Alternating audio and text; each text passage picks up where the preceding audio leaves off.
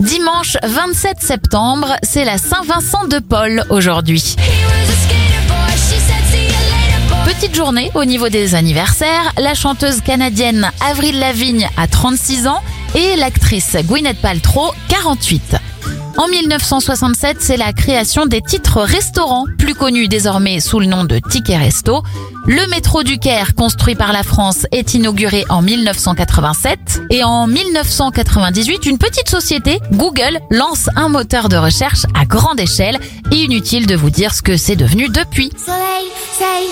On termine cette éphéméride avec Tones and I et le titre Dance Monkey. C'est le titre qui se vendait le plus en France il y a un an, tout rond.